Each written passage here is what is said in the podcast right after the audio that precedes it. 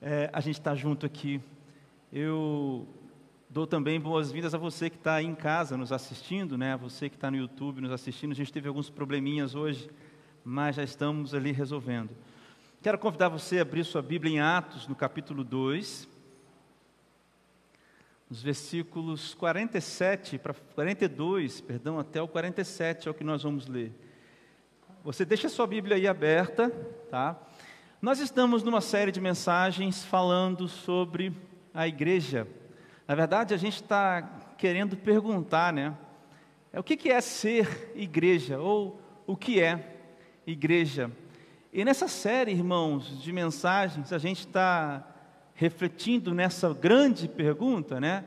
Dividindo ela em outras cinco, vai aparecer aqui para vocês. É, o título de hoje, né? O tema de hoje, que é a igreja por quê? Mas nós temos cinco perguntas, irmãos. Na semana passada nós falamos de igreja para quem? Está lá no YouTube, se você quiser assistir, está lá no Spotify. Hoje a gente vai responder a pergunta, ou tentar responder a pergunta, igreja por quê? Aqui é a ideia de para qual finalidade a igreja existe. Não é porque eu devo ir na igreja, não. É qual é a finalidade da igreja. Depois a gente tem outra pergunta, que é igreja como? Tá, mas igreja como? Lá no dia 19, então, de março, a gente vai pensar sobre igreja onde?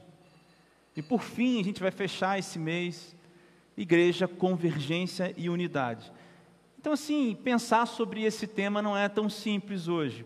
Com tantas críticas que temos à igreja, críticas fundadas, muitas delas, muitas delas infundadas, o fato é que a igreja é uma instituição ou é um conceito que está na pauta hoje, em várias esferas da nossa sociedade.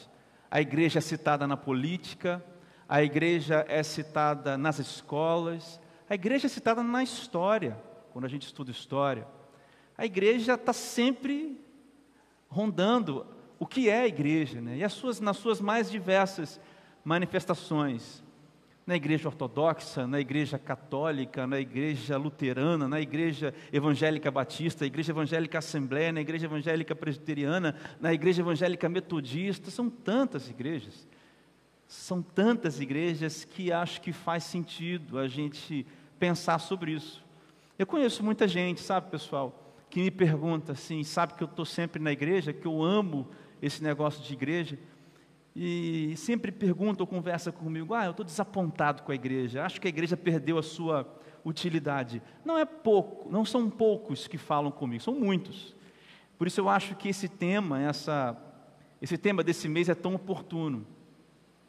Antes de mais nada, irmãos, nós não vamos falar aqui nessa série, toda vez eu vou repetir essa mesma história, sobre outras igrejas. Eu não, eu não estou aqui para falar da igreja católica, por exemplo ou da igreja luterana, né, ou da igreja anglicana. Eu estou aqui, irmãos, para pensar com vocês sobre a igreja que foi fundada ali em Atos, no capítulo 2, uma igreja que se baseia nos ensinos, no ensino ou nos ensinos dos apóstolos, e uma igreja que, pela linha da história, chegou até nós hoje como sendo igreja evangélica. Então é dessa igreja que eu estou falando, é sobre essa igreja que eu quero pensar. Por isso, se você que está me assistindo ou que está aqui não é dessa igreja, por favor, não se sinta ofendido, não estou me dirigindo aqui a nenhuma outra denominação ou não, nenhuma ou nenhum ou outras, né? Igrejas, a nenhuma ou outras também, igrejas a não ser essa que eu estou falando agora. Irmãos, quando a gente faz estudar teologia, a gente estuda teologia, faz o seminário ou faz o bacharel. O pastor Renato estudou lá no seminário, eu fiz o bacharelado e a gente estuda uma disciplina chamada eclesiologia. A palavra eclesiologia vem de outra palavra grega chamada eclesia, que é igreja. Na verdade, é assembleia. Eu já expliquei na semana passada que essa palavra vem de um hábito do mundo grego antigo, das pessoas se reunirem numa cidade ou num pequeno povoado e, e numa assembleia discutirem situações políticas ou das suas vidas. Então, essa palavra igreja a gente tirou daí. A gente tem o templo e tem a sinagoga dentro da tradição judaica, mas nós estamos falando dessa reunião de pessoas é, que começa ali em Atos 2. Então, quando a gente estuda eclesiologia, a gente estuda por que a igreja existe, para que a igreja existe, a história da igreja, as, ramificações, melhor dizendo, da igreja pela história, enfim. Mas eu quero já responder essa pergunta para vocês, tá? A igreja, porque eu já vou responder aqui de cara. Irmãos, a igreja existe basicamente para três coisas. A igreja existe por quê? Para três coisas. Primeiro, a igreja tem a missão de pregar. Pregar o evangelho. E quando eu digo pregação, irmãos, eu estou falando de missão, eu estou falando de evangelismo. Você lembra lá, eu não vou ler, são muitos textos que eu coloquei aqui, e são muitos textos, eu não vou ler, vou citá-los. Depois eu passo para os irmãos o esboço da mensagem no PDF, tá bom? Mas eu vou de cabeça falando, ó, o Mateus 28 e Marcos 16, passagens daquele é, sobre o mesmo acontecimento de Jesus dizendo para os apóstolos: olha, é, a missão de vocês agora é pregar ao mundo, ir por todo mundo e pregar o evangelho a toda criatura, eu estarei convosco todos os dias. Isso é pregação, isso é missão urbana, isso é missões nacionais, missões internacionais. Tudo isso, irmãos, está dentro dessa, uh, desse, desse verbo pregar, quando eu digo pregação. Segunda coisa que a igreja é, tem a, a, a, função, irmãos, de realizar é a palavra, está aqui traduzida na palavra adoração. Irmãos, a adoração, a gente vai, vai falar no mês de junho, se não me fala a memória, sobre expressões de adoração, mas adoração não são essas músicas apenas que nós cantamos. Adoração é tudo que conscientemente eu faço quando eu acordo, até o momento em que conscientemente eu desligo e durmo. Isso é adoração. Dirigir lá no banco, atender as pessoas, é, dar aula na, na universidade, Ser médico, ser pastor, ser professora, ser nutricionista, ser empresário, ser professora, ser administrador de empresa, tudo isso é adoração, tudo isso a gente vai adorar. E por que, que a igreja é, tem a, essa incumbência, irmãos? Porque a igreja é um lugar, irmãos, ou uma instituição, onde ela leva as pessoas a fazer isso individualmente e, sobretudo, irmãos, comunitariamente. Nós fizemos o que aqui quando nós começamos o culto? Nós adoramos em conjunto. A diferença do que a gente faz aqui em conjunto para o que a gente faz lá em, nas nossas casas sozinhos é que aqui a gente faz em conjunto. É na igreja que isso acontece. Então, quando eu digo adoração, eu estou falando de tudo que a gente entrega para o Senhor, a igreja nos estimula né, isso, essa vida de adoração, tanto individualmente quanto em comunidade. A terceira coisa que a igreja faz, ou a igreja, a igreja existe para a edificação dos seus membros. Você vai ler isso lá em Efésios capítulo 4, do 9 ao 13, Romanos capítulo 12, versículo 3, quando Jesus disse lá sobre os ramos, né, aquele que dá frutos, lá em João capítulo 15. Então, é, quando eu digo edificação, irmãos, eu estou falando de evolução de fé, de crescimento espiritual, de discipulado, de célula, tudo isso é edificação. Se você ler lá o texto de Efésios, irmãos, capítulo 4, do 9 ao 13, é muito interessante porque o Paulo fala: olha, Deus chamou uns para apóstolos, outro para isso, isso, isso, isso, aquilo, para que a igreja seja preparada, edificada, porque a igreja prega, não é o pastor que prega, é a igreja que prega. Entende, irmãos? Então, assim, essa pergunta já fica facilmente resumida e respondida, melhor, resumidamente respondida, aqui. A igreja existe porque eu fui estudar o português, e se eu estiver errado, a, o Julano me corrige depois, mas o porquê separado, são tantas regrinhas que a gente esquece porque separado com acento circunflexo no final, é o para quê de finalidade. Para quê? Para que razão? Então, respondendo essa pergunta, igreja para quê? Igreja por quê? Irmãos, a igreja é, a função da igreja é pregar, tudo isso que a gente falou, promover a adoração e a edificação dos seus membros. Talvez você prefira a, a frase assim, ó, não, a igreja então revela o reino de Deus. Sim, também está certo. Mas ainda resta a pergunta: igreja por quê? Porque isso tudo que eu falei aqui é, são, são conceitos muito importantes, mas eu acho que a gente pode é, entrar, acessar essa mesma, esse mesmo ambiente que a gente criou aqui agora para essas respostas, com uma outra porta. Exatamente a porta desse texto de Atos, capítulo 2, versículos 42 ao 47. Eu acho que esse texto vai nos dar algumas coisas a respeito dessa pergunta, que está dentro do que a gente já respondeu, mas que pode ser ainda mais direcionado. Vamos ler o texto, irmãos? Atos capítulo 2, 42 a 47. Você conhece esse texto, né? E persevera, perseveravam na doutrina dos apóstolos, e na comunhão, e no partir do pão, e nas orações. Em cada alma havia temor, e muitos prodígios e sinais eram feitos por meio dos apóstolos. Todos os que criam estavam juntos e tinham tudo em comum. Vendiam as suas propriedades e bens, distribuindo o produto entre todos, à medida que alguém tinha necessidade. Diariamente perseveravam, unânimes no templo, partiam pão de casa em casa e tomavam suas refeições com alegria e singeleza de coração, louvando a Deus e contando com a simpatia de todo o povo. Enquanto isso, o Senhor lhes acrescentava dia a dia os que iam sendo salvos. Pai, nós estamos aqui, Senhor Deus, é, pedindo, Senhor, que por favor o Senhor fale conosco. Já falamos com o Senhor, dedicamos nossa vida, suplicamos ao Senhor, agradecemos. Mas agora chegou o momento mais importante dessa noite, é quando o Senhor fala com a gente, porque nós estamos sedentos para ouvir a Sua voz. Por isso, Espírito Santo, você tem toda, toda liberdade entre nós. É no nome de Jesus que a gente ora. Amém.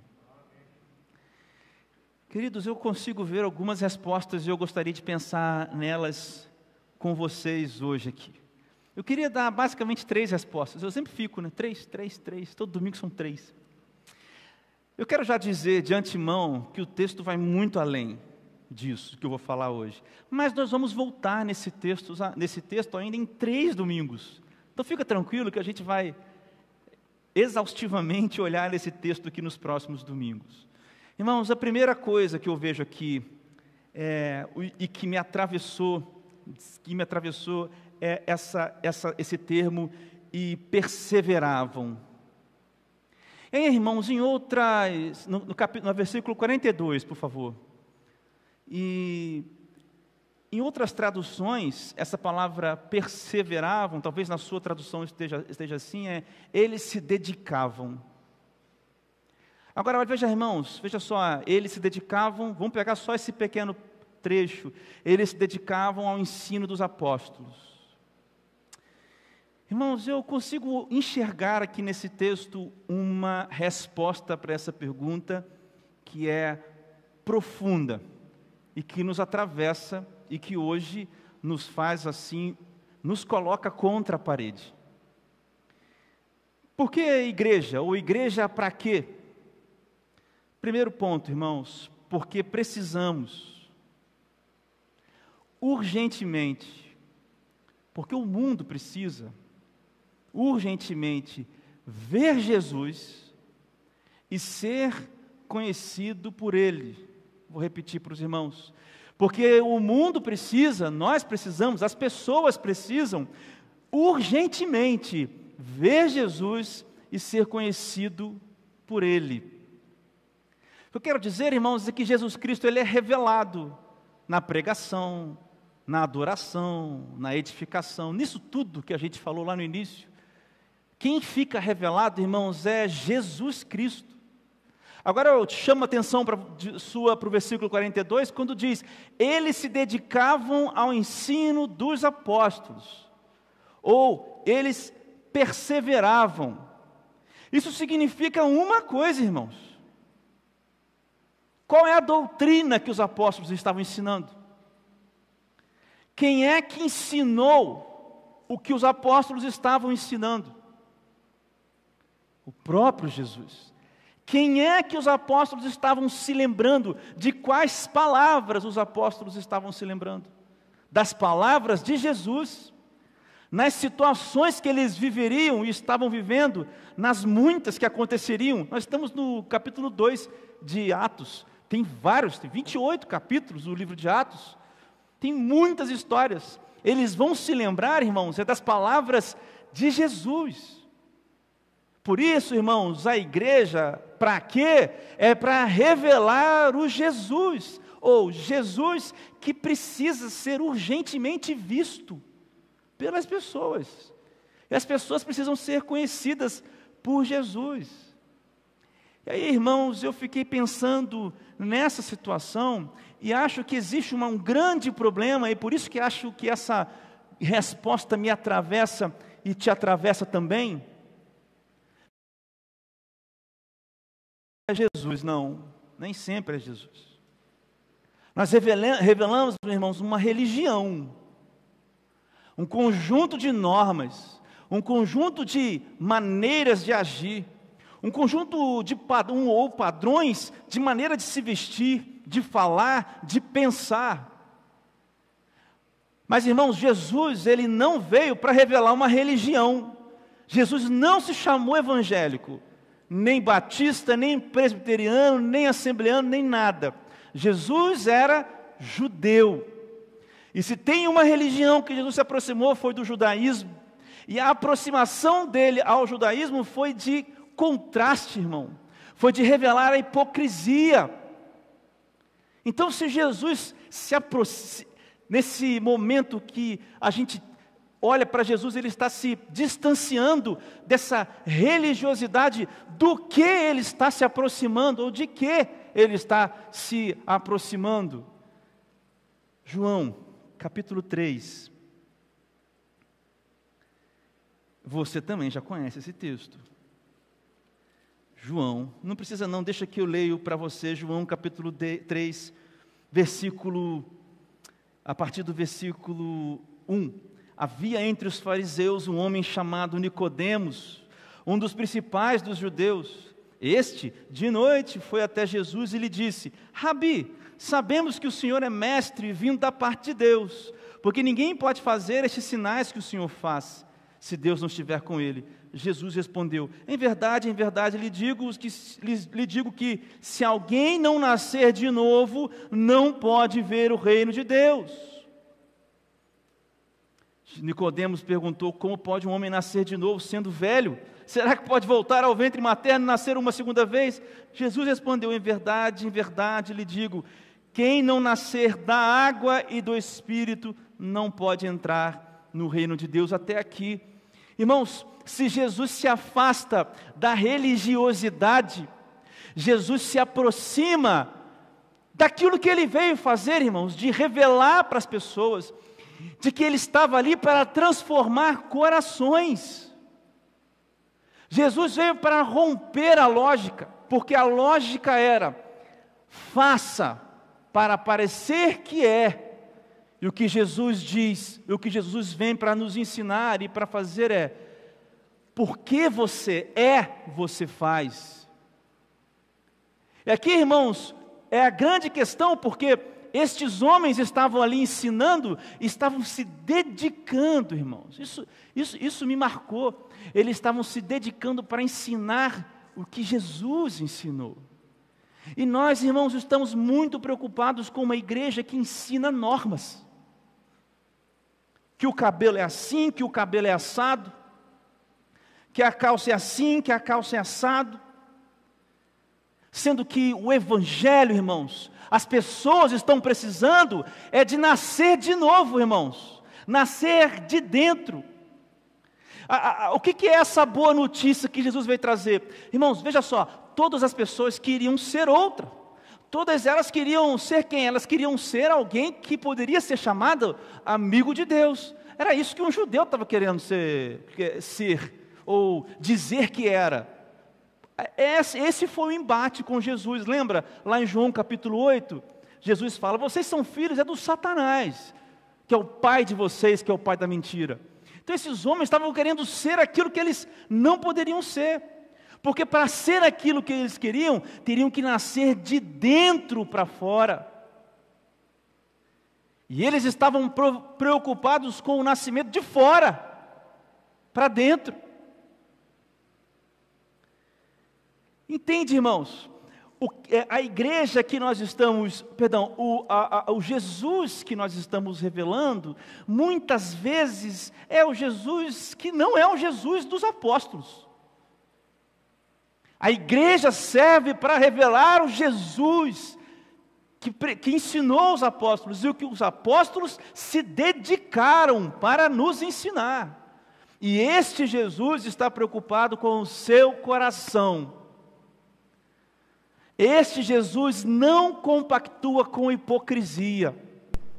Esse Jesus não adianta você dar esmolas para os pobres, fazer orações em praças públicas, com o seu coração e com sua boca cheia de coisas, se no seu coração você é vazio da presença de Deus. Esse Jesus diz que os que oram assim, como Jesus disse, oram para o nada. O Jesus que nós estamos falando olha para a mulher que dá pouco, mas é tudo. E não daquele que dá muito, mas não é tudo. Porque ele olha para o coração das pessoas, irmãos. Por isso eu quero chamar a sua atenção. Igreja, por quê? Para quê? Não é porque eu venho na igreja, não. É igreja para quê? Para revelar o Jesus que transforma corações. Não é para revelar uma religião. Porque a religião mata. A religião mata. Eu garanto para vocês, irmãos, que a religião mata. Porque ninguém consegue ser o que a religião pretende que você seja, a não ser por uma ação milagrosa chamada graça, feita por Jesus. Não adianta você somar horas, como eu sempre digo, de oração, de igreja, de banco de igreja. Você pode estar talvez pregando uma religião, mas a igreja existe para mostrar o Jesus. E aqui está a grande questão: é que o mundo está, irmãos, morrendo. Talvez a gente precise pregar mais sobre o inferno, sobre a justiça de Deus, sobre o julgamento de Deus sobre as pessoas. Porque quem não conhece a Jesus não será condenado, já está condenado. João capítulo 3, versículo 18. Não se esqueça de ler João 3,16 sem ler o 17 e o 18. Porque Deus amou o mundo de tal maneira, mas para salvar os filhos, porque aqueles que não creem em Jesus já estão condenados. Irmãos, aqui está a grande questão. Enquanto nós estamos pensando em revelar uma religião, as pessoas não, tão, não têm acesso à boa notícia, porque a igreja que não revela Jesus, revela religião. E aí faz sentido. Igreja por quê? Igreja para quê? Segunda coisa que eu vejo nesse texto, irmãos, que responde essa pergunta, igreja para quê ou igreja por quê, é porque nós precisamos, irmãos, desesperadamente escapar da, da solidão. Eu e você, nós temos um desejo profundo, talvez inconsciente, mas de escapar da solidão. E deixa eu explicar para os irmãos o que é a solidão. Solidão não é apenas o encontro de dois seres da mesma espécie. A solidão não é quando eu encontro, a, a, a, quebra da solidão não é quando eu encontro só a minha mãe, que é gente humana como eu. Mas a solidão, irmãos, da alma. Tem gente que está junto, que está perto, que está rodeado, mas está só. É preciso, irmãos, o encontrar consigo. A solidão, irmãos, ela é dizimada quando você encontra com você. Mas, mas como assim? A grande questão é que muitas pessoas oferecem o encontro do eu comigo por várias lentes. Agora, o encontro do eu com o eu em Jesus Esse muda as coisas. Primeiro, porque em Jesus nós temos uma companhia. E em segundo, que em Jesus eu enxergo quem eu sou. E conviver comigo sabendo quem eu realmente sou, com a esperança que Jesus me dá, isso é o fim da solidão. Você quer ver? Lá no versículo 42, irmãos, ainda no versículo 42 de Atos, capítulo 2, diz assim: o pedacinho, eles perseveravam na doutrina dos apóstolos, aí continua: e a comunhão, e ao partir do pão, e as orações. E aí, irmãos, é, eu gostaria que os irmãos pensassem nesse, na comunhão aqui, ah, mantendo tá, essa primeira parte. Eu queria que vocês pensassem, e perseveravam, eles se dedicavam à comunhão, ao partir do pão e as, e as orações. É, irmãos, eu, eu, eu, eu quero que você imagine essa cena: homens se dedicando, perseverando a, a, a partir o pão a comunhão, as orações. Por que, que esses homens faziam esse tipo de coisa, irmãos? Eu respondo para os irmãos: é porque homens transformados, como eu disse aos irmãos, pessoas que se encontraram a partir de Jesus, irmãos, elas podem se dedicar ao outro. Sabe por quê? Porque Jesus se dedicou ao outro. Jesus olha para o outro. Se você quer uma prova, você leia então Filipenses capítulo 2, versículos 5 a 11, texto que eu amo. E Jesus, mesmo sendo homem, se humilhou e esvaziou-se a si mesmo, assumindo forma de homem. Jesus pensou em nós, Deus pensou em nós, Deus se fez homem por nós. Então as pessoas se dedicarem aos outros é porque elas foram transformadas por Jesus e Jesus se dedicava ao outro.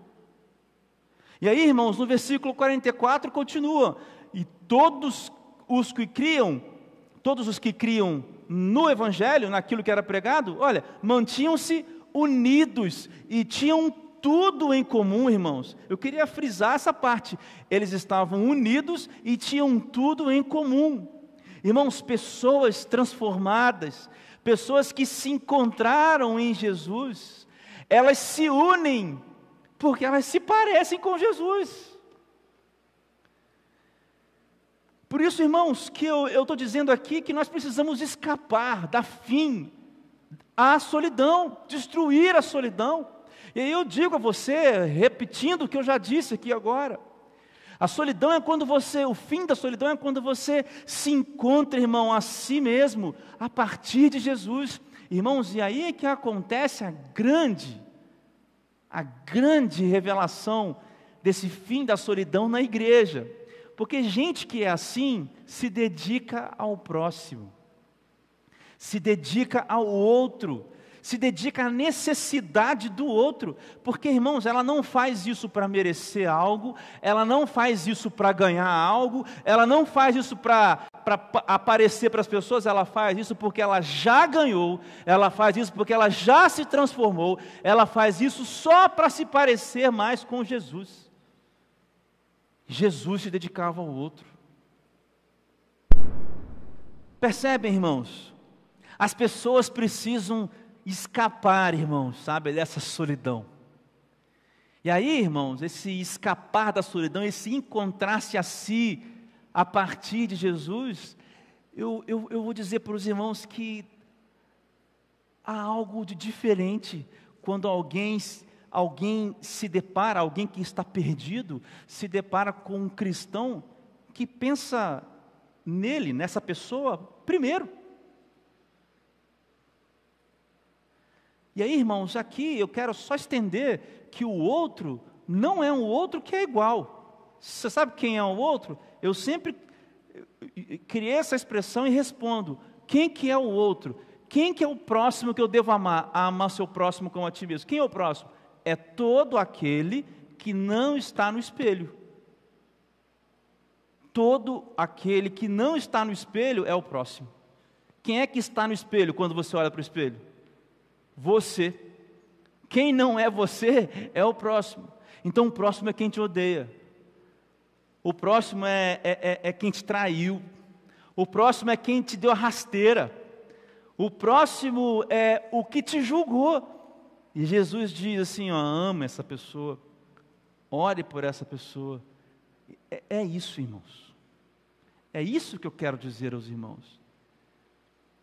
Quem não está mais só, sabe, irmãos, eu tenho experimentado isso esses dias. Quem não está mais só é capaz de perdoar. Quem está só consigo, muito dificilmente vai perdoar. Mas quem está com Jesus, em Jesus, se encontrou, é capaz de perdoar e se dedicar ao outro, porque Jesus se esvaziou. Jesus se humilhou. Agora, o próximo, que não é você, está precisando escapar da solidão. A igreja existe para isso também. Terceiro e último, por que a igreja precisa, ou igreja por quê, perdão? Irmãos, porque nós precisamos temer, ou as pessoas precisam temer e depender de Deus. Sabe, irmãos, o Deus que é temível, eu quero explicar isso para os irmãos para nós encerrarmos aqui. O Deus que é temível e o Deus em quem nós podemos descansar, irmãos, ele, ele é acessado, irmãos, na igreja. Esse lugar, não só esse espaço, mas tudo que é igreja, eu sou igreja, você é igreja, nas relações que nós temos com igreja. Sabe, irmãos, eu, eu, eu sou um descrente, por exemplo, e aí eu encontro o Leonardo, Leonardo é cristão, nova criatura, nasceu de novo em Jesus, ele é igreja. Ele é a igreja. Então, nesse encontro, irmãos, é nesse encontro que o Deus que é temível e o Deus em quem nós podemos descansar é acessado, é revelado para mim. Versículo 43, versículo 43. Havia em todos, nós pulamos para o 44, agora estamos voltando para o 43 havia em todos um profundo temor. E os apóstolos realizavam muitos sinais e maravilhas. Eu fui pesquisar, irmãos, a palavra temor no original, no grego original.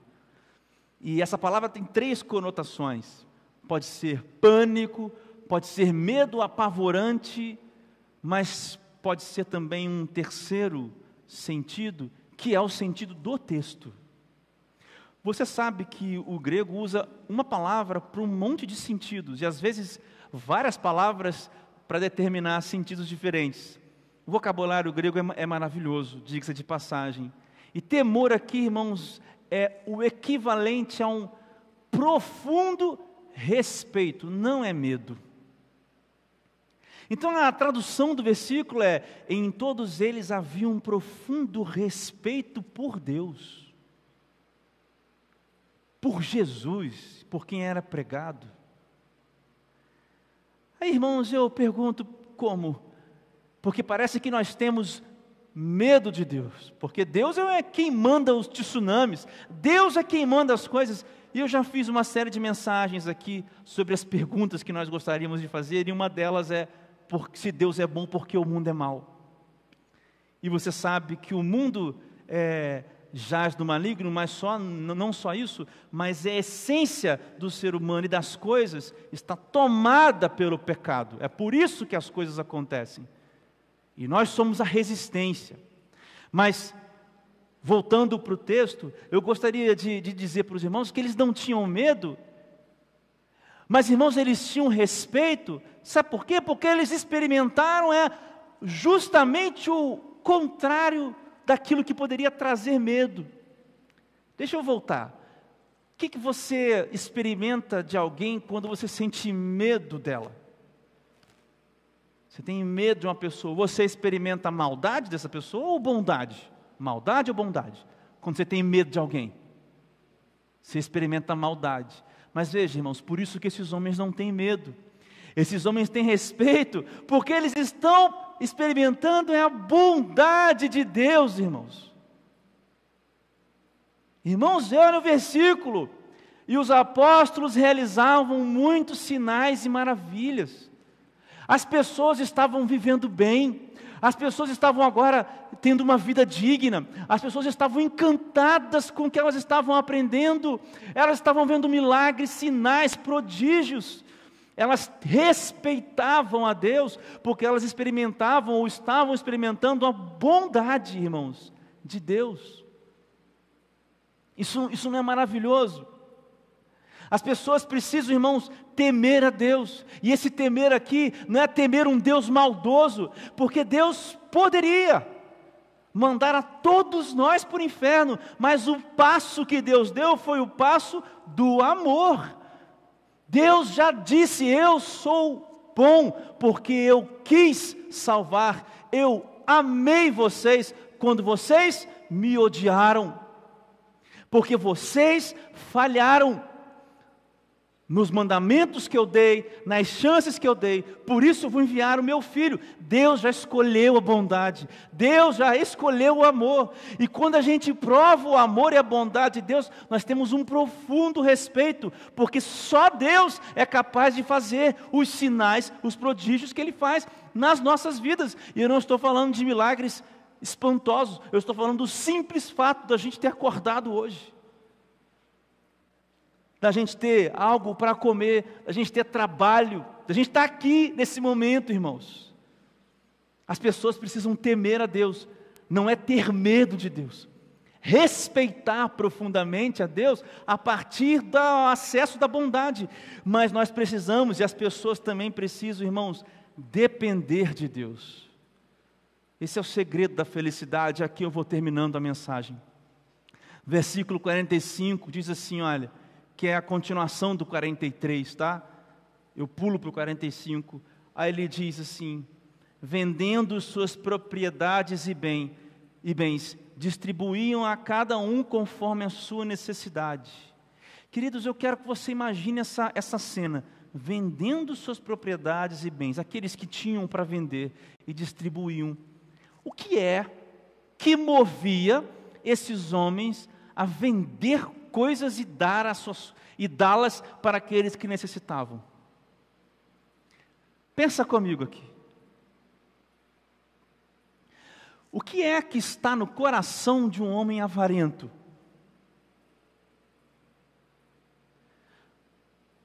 Quem é que está no coração? Qual é o assunto que Jesus tocou inúmeras e inúmeras vezes? Um dos piores ou o pior mal, ou dos piores males que toca o coração do homem, é o dinheiro, irmãos. Poder. E o poder e o dinheiro, irmãos, é um falso Deus. E as pessoas estão dependendo de falsos deuses, porque dinheiro, propriedade, coisas, não dá aquilo que Deus pode dar. Por que, que esses homens estão dando as coisas? Porque não há falsos deuses no coração desses homens mais. Há um Deus, irmãos, que provou ser bondoso. Irmãos, qual que é a, a consequência de alguém que conhece a Jesus? É depender dele, irmãos. Uma das consequências é depender de Jesus. Somente pessoas totalmente dependentes de Deus poderiam viver dessa maneira aqui lá em Atos, irmãos. Essa que é a lógica. Eu dou, eu vendo as coisas porque o que eu tenho, Deus me dá. E o que eu preciso, Deus está suprindo. Eu dependo de Deus. Eu costumo pregar, desde que as coisas aconteceram na minha vida em 2017, um dia eu conto esse testemunho, que eu descobri o que é a felicidade. Depois de muitos anos procurando, eu digo: a felicidade, meu amigo, minha amiga, é depender de Deus. Você quer ser feliz? Dependa de Deus. Porque o que nos faz infeliz é o peso que nós não podemos carregar. Depender de Deus, irmãos, é tirar esse peso das nossas costas e viver a vida, irmãos, com as mágoas que ela tem, que ela tem, com, as, com, as, com, a, com os prêmios que ela tem, mas sempre dependendo de Deus. Quando a gente depende de Deus, irmãos, a gente pode viver desse jeito. a gente pode dar as coisas para quem precisa, a gente pode suprir quem está do nosso lado, a gente pode andar sem nada e dizer, igual o apóstolo Paulo diz lá em Filipenses: Olha, eu estou contente, eu estou satisfeito.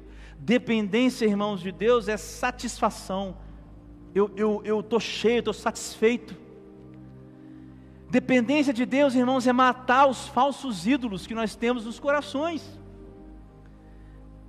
E a igreja, irmãos, serve para isso, porque é, é, é, nesse contexto de igreja que a gente aprende, a, a gente conhece a Deus e a Sua bondade e respeita-o profundamente, ele aprende a viver dependendo. Nós cantamos, em teus braços é o meu descanso. Isso não pode ser só uma canção, isso tem que ser uma verdade, querido. Viva dependente de Deus. A igreja está aqui para isso.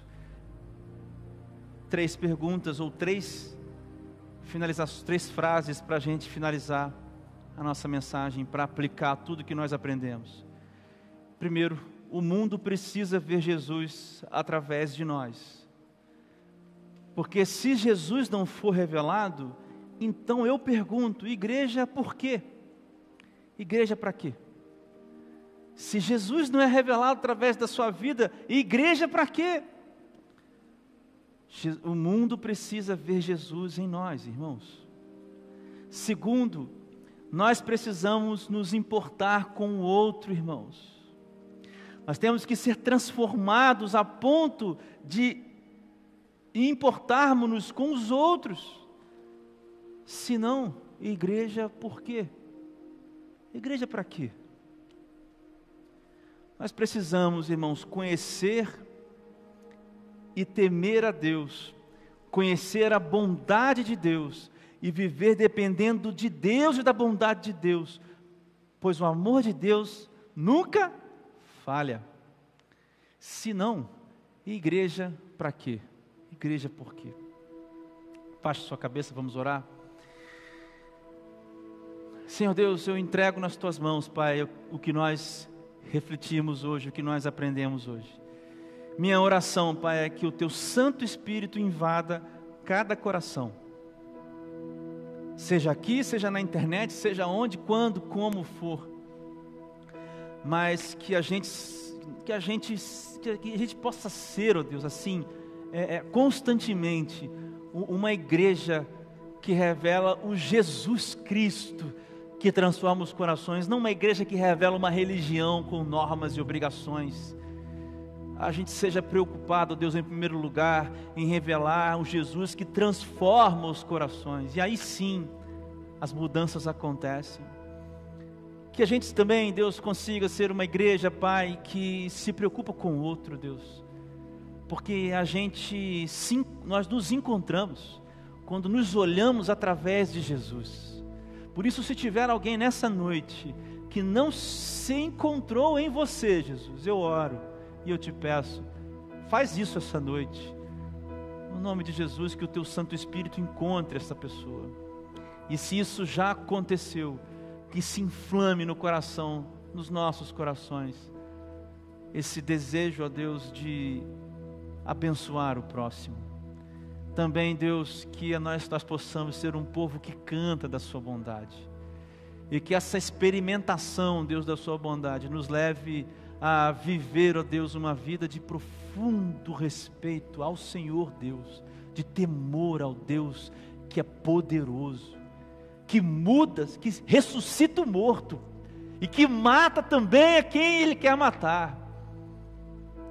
Senhor Deus, que a gente possa aprender, ó oh Deus, a, a depender do Senhor, porque a Sua palavra disse que nada, nada do que existe, nem a morte, nem a vida, nem nada do que existe, nada do que foi criado, nenhuma criatura, nada nos separa do amor de Deus que está em Cristo Jesus.